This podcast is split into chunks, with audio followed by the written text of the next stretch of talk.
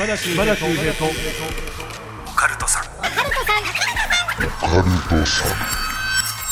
島田秀平とオカルトさん怪談都市伝説占いさまざまなオカルトジャンルの専門家をゲストにお招きしディープなお話を伺っていく島田秀平とオカルトさん第104回の配信ですゲスト前回に引き続き下駄花尾さんですお願いいたしますよろしくお願いいたします。すいません、3回も読んでいただいて。ありがとうございますいやいやとんでもない、ありがとうございます。いお忙しいのにやいや、本当忙しい中来ましたよ、本当に。すいません本当にそうそうそうそう、いやいやいやいや。そんなことないっすよよ期待勝手にしてましてああ、そうですよね。はい本当ですよ忙しいんだっていう、ええ本当忙しいです。本当にありがとうございます。あの本当にねこんなこと言ったらおあの怒られるんで本当にね。ででもだってすごいいろいろやってますもんね、まあでも確かに本当そうっすよね。もちろんねそのまあもともと火葬場とかね、はい。まあ葬儀屋さんで働いていたってこともあって、はい。まあそういった会談ね、はい。ライブとかイベントもたくさん出られてますし、はい。あとほらね音楽活動もやってますし、ああそうですよね。そうそうそうそう。いやこれねでもねやっぱりちょっと僕行き急いでるなって気しますよ。なんで？あでもこれはあのやっぱ火葬場にいたからってのがあります。おどういうことでしょう？ねね、火葬場とかそういうところで働いていたらあの要はその人の死を見るわけじゃないですか、うん。でそれをいっぱいたくさん見るからやっぱりこのよりよく生きようみたいなこと思われるんですか？って言われるんですけどこれ半分違うんですよ。何？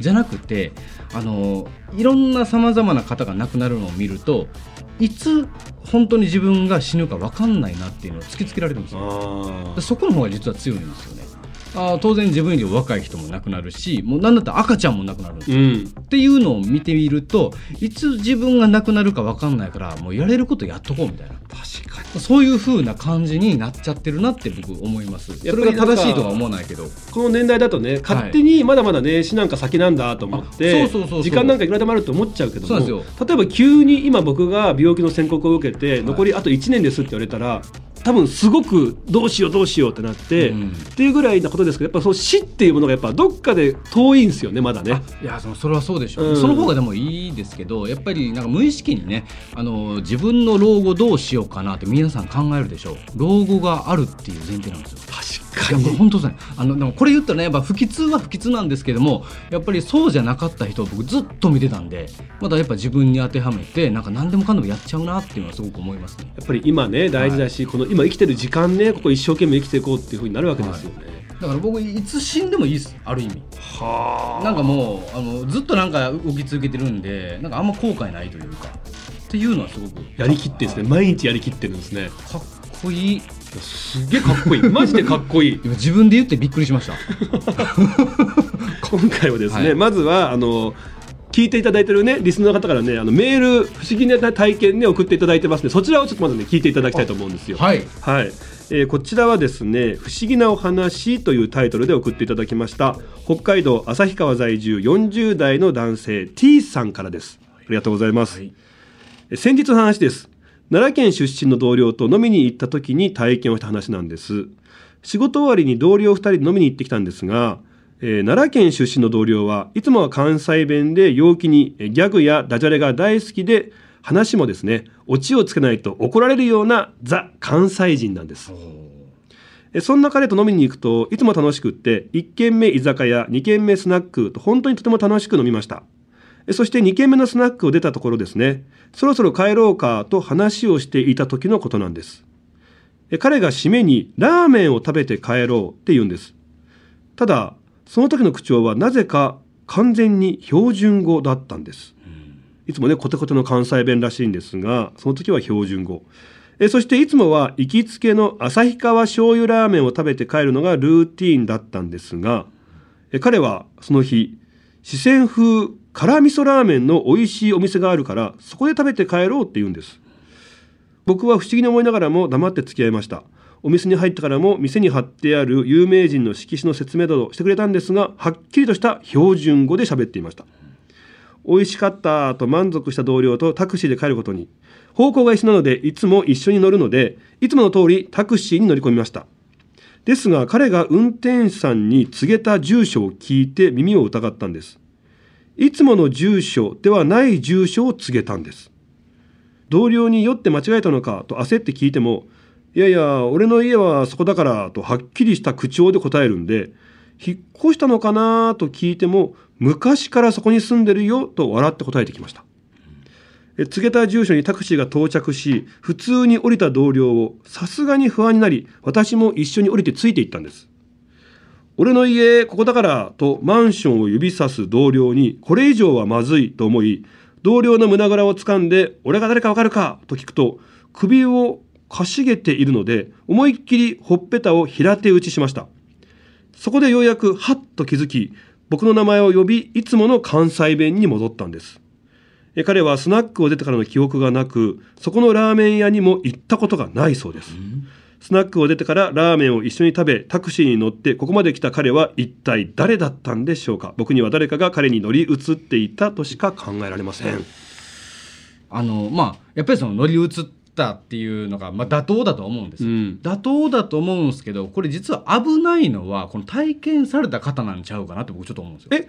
乗り移っていた同僚ではなくそれをずっと見ていた、うん。こちらの、えー T さんってこと？うん、これなぜかって言ったら乗り移った後にその T さんと仲良くしてるわけじゃないですか。はいということはその乗り移ったそのお化け的な存在がもしいるだとしたらその、えー霊というのは T さんと仲良くなりたかったと思うんですよ。なるほどそういう考えもありますねだってあの本当に乗り移っただけだったら T さんとラーメン食べに行かなくていいんですよ。うんうんうんうんあのえあなた誰？って言ってパッてどっか行きゃいいのに親しげにずーっと行くってことはもしかして T さんにずっとついてたんちゃうかなでそこに対して要はその友人でその友人にヒュッと入ることができてそれで T さんと晴れて対面して喋ってたんじゃないのかな。っ狙いは T さんってことですね。そう。確かにていうのをちょちょっと考えましたね。うん。ただ案外意外とまあでも最後のねそのあのほっぺたをひっぱたくっていうのはまああの結構除霊で着付けというかねそういうのありますんでやっぱ聞いたんじゃないかなって思いますよね。あれ聞きますよね。バーンとこうね、物理的にね攻撃というか、うん。あ刺激を与えることで出てくみたいな。意外と物理攻撃なんですよね。うん。ね。うん、あの日本でもやるし海外とかでも結構物理的な攻撃ありますよ。よくあのお祓いなんかでもねあのこの背中のあたりをこう、そう。バーン、ね。バーンってこうね、うんうん。強く叩いたりとかする除霊法もありますしね。ありますあります。あのタイでねそのタイってやっぱり結構仏教大国じゃないですか。であのピーガスーって言って、まあ、古典的なお化けがいるんですよ。それはあの、まあ、これ女性のお化けなんですけど夜になったらあの首がずるって抜けて、うんで脊髄と内臓がついてる生首があの夜中徘徊するっていうやつがあるんですよ。で昼間になる前にまた女性の体にズルズルって戻るっていう。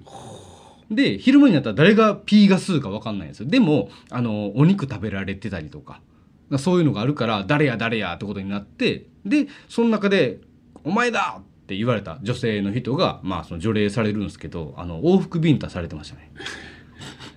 でもそれで出てくみたい。ないやこれね、あのまあ今物理的な刺激の話もあるんですけど、はい。あの霊って中に入った時にグインってこう動くと、うん。ちょっとそれについていけなくってあ。ポンって出ちゃう話もあって面白かったのがあの飛行機乗って離陸する時うーんってこう行くじゃないですか、はい。その瞬間重力に引っ張られるじゃないですか、はい。その瞬間に霊がポーンって出ちゃったっていう話も聞いたことあるんですよ。へえ面白い。ってなるうとん。富士急ハイランドのドドンパ。あなんてもう一気にビューンっていくじゃないですか。うん。その瞬間ポーンってこう出るんじゃないかなって思って。で後ろの人に。そうなんです。でそれがね後ろの人に入っちゃうんですって。ほえー。面白。だからもしかして、はい。なんかこう除霊したい時にまあドドンパぜひね一番後ろ乗ってほしいんですけど、はい。迷惑かかっちゃうからね。あそうかそうか。一番後ろやったらね。ここに入らないから。はい。っていうことで、はい。外に出るっていうジェットコースター除霊法も なんかいけるらしいですよ。あとバンジージャンプもじゃあいけるかもしれないですよね。あーでもあれほら自分じゃないですか。自分でよし行こうだからあそっか。中にいるのを準備しちゃうんです。あなるほど。その思いがけない動きをしないとダメなんですね。そうなんですよ。はらタワーハッカー的な上から下だったら一番いいですよね。はあはあ誰も迷惑かけないから。だから霊だけその上に置き去りで自分だけパーンと下に降りてこれるみたいあな、例もあれってなるんですね。俺俺俺俺俺俺ってなるほど。そういう除霊の方法もあるんですね、いやでも面白い話でした、うん。ありがとうございます。これは素晴らしい話もですよ。もう一ついいですかね。はい。えこちらペンネーム馬並さんからいただきました。はい。ありがとうございます。えー何が馬並なんでしょうかね。ありがとうございます、えータイトル何も出てきませんが謎に思っているお話です。ん。はい。えーこんにちは。毎週楽しく拝聴しています。ありがとうございます、えー今日はあれ何だったんだろうという私が体験したことを聞いていただきたくメールいたしました。はい今から20年以上前になるんですけども当時彼と同棲をしていた時のことです、えー彼のお父さんが亡くなってしばらく経ったある早朝のこと。いつものようにお弁当を作るため4時頃起きてですねまずはお手洗いに行ったんです。用を済ませてトイレから出ようとしたんですがトイレのドアが開きません。えー鍵は開けていたし立て付けが悪いわけでもない。けど開かないんです。壁とトイレのドアの隙間に何かが挟まったりしているわけでもなく何も弊害がないのに開かないんです。だんだんパニックになった私はまだ寝ている彼を大声でトイレの中から呼びました。ちょっとおいおいですよね、えーしばらくして起きていた彼が、えー半ば呆れた感じで外から開けようとしたんですが外からも開かないんです。えー仕事で使う工具を持ってきて鍵を壊してノブを壊しても開かないんです。なんだこれどうなってんだとさらに二人してパニック。どうしていいかわからないまま1時間ほど経った時にふっと開いたんです。え、何？なんで？なんで？と再びドアを開けたり閉めたりしましたが至って普通のトイレのドア。まあ、とりあえず外に出られたしいいかと思っていた時に思い出したんですが彼のお父さんトイレで亡くなっていたんです。しかも早朝に。でもその日は亡くなった日でも四十九日とかそんな日でもない。だから未だにわからないままなんです。何だと思いますかっていう。いやーそれということはですよはい。中にいたってことですよねお父様が。はいはい。だから中からずっと抑えられてたってことですよね開かない。そのノブとかを外しても開かないってことはもうあとはもう抑えてるしかないですよね、うんなんかね、あのーあと思ったのが、うん。例えばお父様がトイレで亡くなって、はい。でその後苦しんでしまったのかどういう状況か分かりませんが、うん。その後発見されたのがもし1時間ぐらいうん。だったとするとお父様がトイレの中でずっといた時間と一致してくるわけじゃないですか。あそうですよね。これ僕これ実際に今からね15年ぐらい前に長野県のある農家のお宅で農業を教わるみたいなロケしてたことがあったんですよ。はいでその時お正月だったんで収穫したもち米でみんなでこうお餅つきをするってロケしてたんですね。で出来上がったお餅をみんなご家族も含め食べて美味しいですねって言ってた時に本当に今でも忘れられないんですけどそこの90ぐらいのご高齢のおじいちゃんが餅喉に詰まらしちゃったんですよ。うわでみんなで何とかしてこうパニックになって、でももうすぐ救急車呼んでって言ってなんですけどあのその後意識が戻らず本当に40日50日くらい意識が戻らないままうん。亡くなってしまったことがあったうですか。本当にもう今思い出してもすごくショックな話なんですけど、ってなった時にですねそこの奥さんはい義理の娘さんになった。あのお嫁さんに来た方がめちゃめちゃおじいちゃんと仲良かったんですけど、うんおじいちゃんが亡くなって四十九日終わった後めちゃくちゃ喉が苦しくて痛いっていう。病院行っても原因がわからないんです。ってはあずっともう急激な痛みがあって。はい。でそれが40何日間続いてずっと痛かったのが急にその後ピタッてやんだんですって。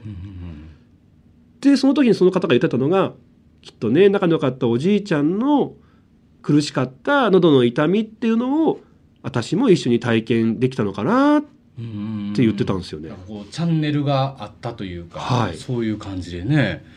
だからトイレのそのドア開かなかった。そのねそのどっち開きか分かんないですけど、ええ。例えばそのお父様ね亡くなられてだからその時にドア開かなかったのかなとかちょっと思いましたけど、ね、あなんかよくそのねやっぱつっかえちゃってあの要はお家で亡くなられた方とかもよよくありますけどね。ドアの前であのな倒れられて亡くなっちゃった時ってやっぱこうドア開かないっていうのはね、よくあるんでなんかそういうことなのかなとかなんかちょっといろいろ考えさせられます。まあでもあの身内なんでね、うんうん。なんかこう存在してるっていうのはあある意味僕はすごく嬉しいことじゃなないかなとすごく思うんでなんか怖いというよりはなんかいい話だなっていうふうに思いますね。一個あれですもんあの僕号泣っていうコンビ組んでてその相方がなんか家ではいちょっとなんか変なこと起こるんだよね。なんか視線感じんだよね。とかっつって、で霊媒師の人呼んだんですってあいつ個人的に、はい。したらあの生き量がいますって言って、うん。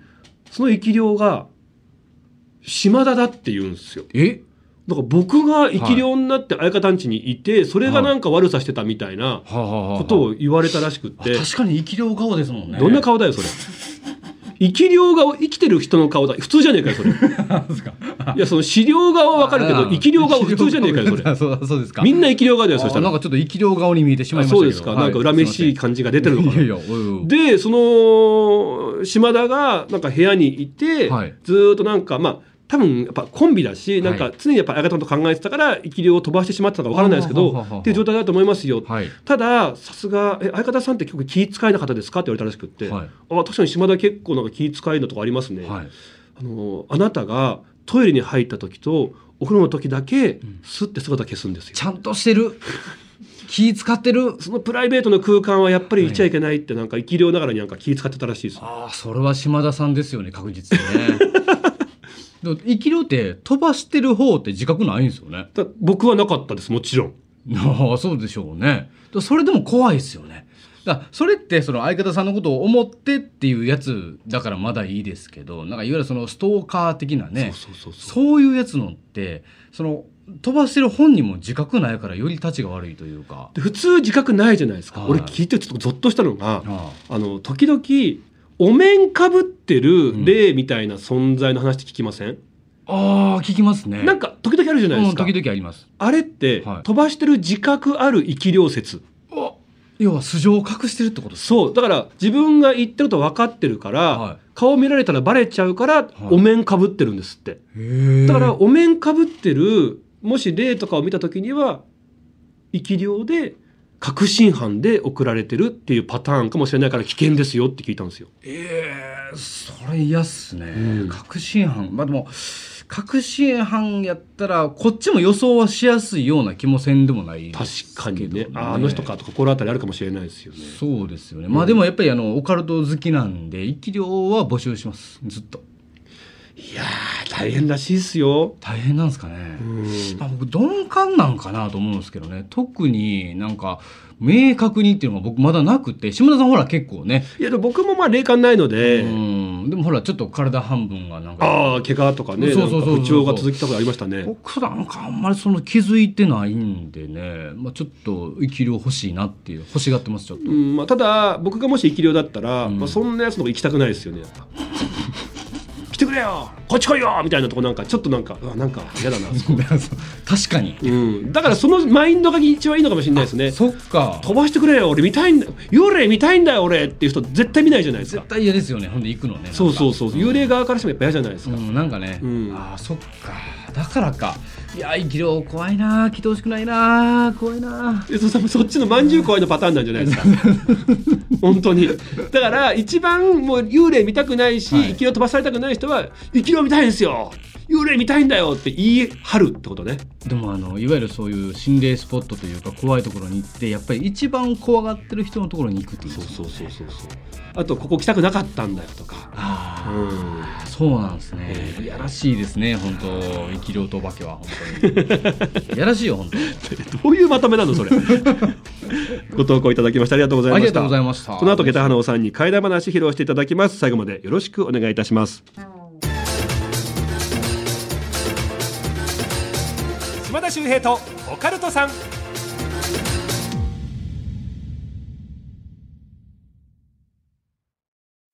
ようこそ闇の世界へ。それはこの街のどこかで誰かが体験した秘密の物語。怖いライトゾーン。福原遥がご案内します。詳しくは日本放送ポッドキャストステーションで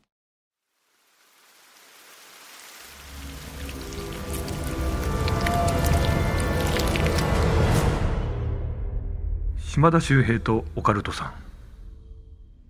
それでは下駄花尾さんに怪談話を披露していただきたいと思います。お願いいたします。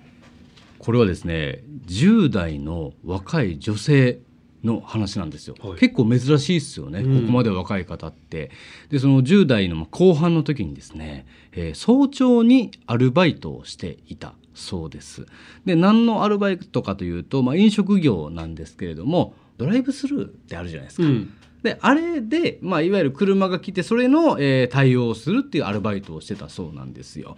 で、まあ、早朝なんで結構、まあ、その早朝に動き出す仕事の人たちとかね例えばあのまあお家作る方とかもなんか結構早くからやってたりとかとか、まあそういうのもしくは夜勤明けの人とか。あはい、っていう方をまあやっていたんですけど、えーある日ですね、えー軽自動車がまあ入ってきてで止まったんですってで見た時にあのまあちょっとねこんなん言うの申し訳ないですけどと。あのなんか変になんかボロボロだったんですよね、その軽自動車が。変にって言ってて。単純にその洗ってないとかじゃなくってあれ？みたいな感じだったそうなんですけど。で、えー乗っているのがですね男性の中年の方が運転席に乗ってます。で助手席に、えー子供が乗ってます、うん。その子供はなんかその体育座りしてるんですよシートの上で、へえでシートベルトしてるかどうかまではちょっと見えなかったらしいんですけど。で、えーそれで「何々と何々と」って言われて「何々と何々ですねかしこまりました」って言って。で、えー後ろ行って、まあ、言うわけですよね「何々何々入りました」って言ったら「えーみたいな「え今来てんの?」って言って「え来てますよ」って言って「いや来てないよ」って言われて「えみたいな。えなでもう一回行くんですよ。もう一回行って車見ようと思ったらあの車がなかったんですよね。えであのまあこれ車ごとっていう話なんですけれども、まあ後からよく考えたらあ確かになって思ったっていうのがあってはい後部座席にお母さんっぽいのがすなんかいたらしいんですよ。ええで確かによく考えたらなんですけどそのお母さんっぽい人を見たら後部座席でなんか仰向けでちょっと膝立てて寝てるような感じやったらしいんですよね。でも車のですね窓がこう半分ぐらい浮いて開いててその窓からお母さんがあのまっすぐこっちを向いてたと。うん。うん仰向けで寝ててまっすぐこっちを顔向けてるんですよ。あだから無理ですよね。無理ですよね、うんうん。だからああれってそうやったんやっていう話です。ええその後ろのお母さんだけじゃなくてあの多分多分車ごとって言ってましたね例えばあの首なしライダーとか。ああはいそうね。よく言いますあと幽霊列車とか、うんうんうんなんかそういう人間だけじゃなくってはい。乗り物ごとっていううん。階段とかありますよね。ありますよ。うん。あのだからやっぱり物っていうもの。それこそあの僕の相方のね田中俊之さんがその呪物コレクターオカルトコレクターって言って念のこもったものというのをですねいろいろ集めてるじゃないですか、えーなんかその呪いの人形だったりとかあって。結局それって念が入ってるからだと思うんですよね。うんうんだから車だってやっぱりその家族からしたらですねものすごい思い出のものだったりするわけ、でそれってやっぱ僕念やと思うんですよ。うんうん。で家もそうなんですよ。ああなるほど。だからその事故物件事故物件って言ってますけど例えばそこで亡くなるその亡くなり方もいろいろありますけれどもね、まあ、相当な思いをされて亡くなった場所っていうのってその家って多分僕呪物だと思うんですよ。うんっていう意味ではあーその車だ、まあ、列車とかもそうですし、まあ、そのライダーとかもおやっぱりその自分が好きだったものとか自分が亡くなる時にものすごく、えーこう関係性のあったものっていうのがやっぱり一緒に出てくるっていうのはまあまあ順当なんじゃないかなというふうには思いますね。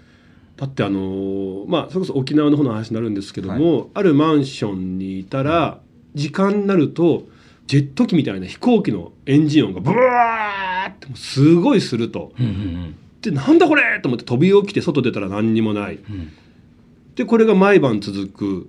でも他の住民の方は誰も苦情も言わないし起きてこないから、うん自分しか聞こえてないんだってなるんですけどそれもやっぱ飛行機ごと現れてるんですよね。おほほすごいスケール大きいですね。はい。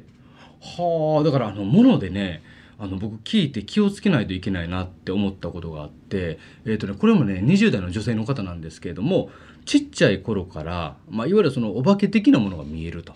であ普通に歩いてて普通に人やと思ってたけどもよくよく見たらあれこの人人じゃないよなっていうのがまあ普通に見えてたと。うんでそれをある時中学生か高校生かな自分のお父さんに言ったんですね。はい。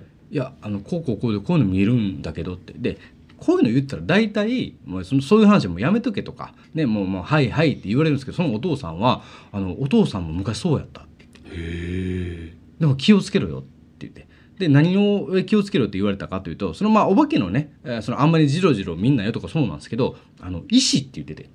はい。でその女の子はあのちっちゃい頃から拾い癖がありましてええ。まあ、例えばそのちょっと綺麗な石とか、うん。まあ、貝殻とかもそうですけど、だからそういったものを集めてなんか自分の宝箱みたいにこういっぱい入れてたんですって。あれやめときやっていうね。やっぱりその医師というのはもうそもそもあの先輩やとだって医師ってねやっぱそのもう昔からはい前万年そうそう前億年と前かね。万年じゃないですか、あの我々人間からしたらもうものすごく大先輩なわけででいろんなことがあったんだと。だからその意思ってあの何でもかんでも拾っていったらその中でものすごく念のこもった意思は必ずあるから、あのやっぱそういうのを引っ張ってくるからあの意思は気をつけなさいよっていうのを言われたっていうのが。そういうだってやっぱ日本もあの例えば医師を、まあ、信仰している。そうですね。ん当然ありますからご神木と同じように。パワーストーンとかね。パワーストーンもそうですよね。やっぱり石ってその強い意志心のね、思う意志にも通じるっていう、うん。うんうんうんでなんかあのパワーストーンとかもね、はい。なんか僕思うのが例えばその水晶とか、はい。あれって何かこう記憶とか思いをうん。溜め込むような USB みたいな、うんうんうんうん。だからそのパワーストーンっていうのはそういう強い思いを溜め込んだものとか、うーん。やっぱそういう強い意志を含んだものが石なのかなとかちょっと思ったことがあったんですね。確かに水晶でなんかよくねその前世を見るとかなんかよう、ええ。だからアカシックレコードみたいなことなんですよもしかしたら。でパワーストーンが時々あの弾けるじゃないですか、はい。割れちゃうとか。であれってそこに何か強いまた別の思いとか記憶がブワーンって入り込んだから容量オーバーってなってるのかなと思って、ああなるほど。パンクしちゃって。ああそうなんですかね。いやなんかちょっとあの割れるっていうのもね意味がわからないなと思って、うん確かに弾けるって、はいはいはいであの僕ね最近、まあ、トークライブとかで、まあ、そんなになんですかねグッズってんなくってでもお客さんがね結構いろんなもの欲しいって言ってで僕が暇つぶしでね最近あの、まあ、ゴムなんですけどゴムで作る天然石プラスビーズのブレスレットみたいなのを暇の時に僕作ってるんですよ、趣味で、ええ。なんかあの穴に糸通すのが気持ちよくてなんか。でそれをあのアマゾンプライムとかネットフリックス見ながら僕ボーっとやるんですよね、はい。でその時間だけ僕考え事しなくていいんですよなんか。もう無無でいけるんですよでそれをやっててで何十個かたまるからそういうイベント会場持って行ってなんかどうぞみたいな。でそれもあの別に僕も占い師でもないしなんか超能力者でもないから、この石はこのパワーがあるんですよとかあんまり言わないようにしてるんですよ。もちろんもちろんはい。でもそのなんか石の一応意味みたいなのじゃないですか、タイガーアイは何々とか、ねあ仕事運いいよとかね。仕事運用とか、えー水晶は何々で、まあ、浄化だよとかいろいろあるけど、まああんま言わないようにしてるんですけどなんかある時お客さんから「下駄さんのブレスレットすごいです」って言われて「うん。えなんすか?」って言ったらなんかそのお葬式に行ってなんかそのちょっと見えたみたいなことがあったんですねでその瞬間その僕がその売ってたブレスレットねあの弾けたんじゃないんですよ。バラバラバラって。あ。の急に溶けたみたいにバラバラバラバラバラってなりましたって言ってえ怖っと思って。知らずのうちにすごくパワーを宿した石をあなたは作っていたのかもしれないですね。いやだから多分僕ね本当に無心でネットフリ見ながら作ってるんでつけてる人がそういう風にしてんのかなって思ってます。いやでも無心っていうのがなんかこう変なこうね邪念な気持ちも入らずすごく純粋にこうパワーを中にこう溜め込んでるっていうような。あその可能性があるんですかね。えースパイダーマン見てたんやけど。なじゃあちょっとつ違う映画も試してもらって。違う映画で。はい。いろんな映画をね、うん。ちょっと見ながら作ってみましょうか。なんかほらあのこよくねその石とか石によってねその効能とかあるじゃないですか、はいええアメジスト恋愛運とかね、はい。なんかそういう大概仕事運とかじゃなくって、スパイダーマン見ながら作った石とかタイタニック見ながら作った石とかあそれでいきスましょうか。ラムダンク見ながら作った石みたいなことでなんかはい。スラムダンク見ながら作った石だとなんかちょっと友情運とか勝負運上がりそうだし、あ上がりそうですよ。なんかやる気とか出そうですよね、うんそうそうそう。ええええええ。なんかそういう新しい切り口でちょっと石販売してみたらいいんじゃないですか。ああエイリアン2見ながら作ったりとかやったらなんかあのピンチに強そうですもんね。あなんかそうそうそうそう。そう。はあ、はあはなるほどウォーねキングデッド見ながら作った人だとなんか生命力とかなんかもうすっごいな 逆でしょ。もう生命力下がるでしょそれは。下がってんですかねあれ。いやもうかどどれだけの出演者が亡くなっていくんですかあの映画。そっかゾンビだからなんかこうそれぐらいこうね。あそうなんかちょっとそのはいはいはいこれ見ながら作りましたっていうはあ、はちょっとその切り口期待してますあ、んで。あありがとうございます。じゃあちょっとそれで一回やってみます。はい。ありがとうございます。やるんかい本当にっていう。ありがとうございました、さあ下駄花尾さん参加にわたってありがとうございましいやありたがとうございます。ねえー、YouTube チャンネルはい2つやられておりまして、はい、えー、と「仮想場祈願」という本もありそして「不思議大百科」というオカルトチャンネルもありますのでぜひよろしくお願いいたします。はい、詳しくはですねあの Twitter の方たくさん情報載ってますので。はい、皆さんぜひ。検索をお願いします。そしてね、えー今後発売されるかもしれないなんとか見ながら作った石っていうねシリーズもね。あそうですね。ははい。い、えー続々と1日20個ずつ作っていきますので。結構やってんすね。はい。まあそちらもよかったらチェックの方お願いいたします、はい、よろしくお願いします。というわけで下駄花さんありがとうございました。ありがとうございました。島田秀平とオカルトさん次回もよろしくお願いいたします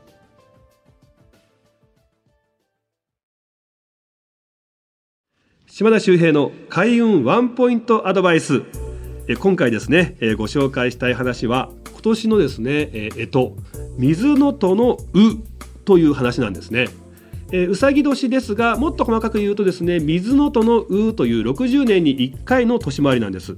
この水の戸のうというのはですね、えー意味としましては終わりと始まりの年。っと怖い感じもするんですけども旧体制が終わりを告げて新しいものがどんどん始まってくる。まさにね、えー芽吹いてくるようなこう春の到来という嬉しい年回りでもあるんですね。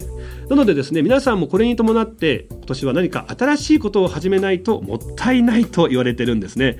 えーうさぎの「う」という漢字。中に点々をつけると「卵」という字に似ていることからうさぎの「う」は卵に通じるなんて言われてるんですね、えーこのうさぎ年この年に卵を産むと2年後に花を開かせる。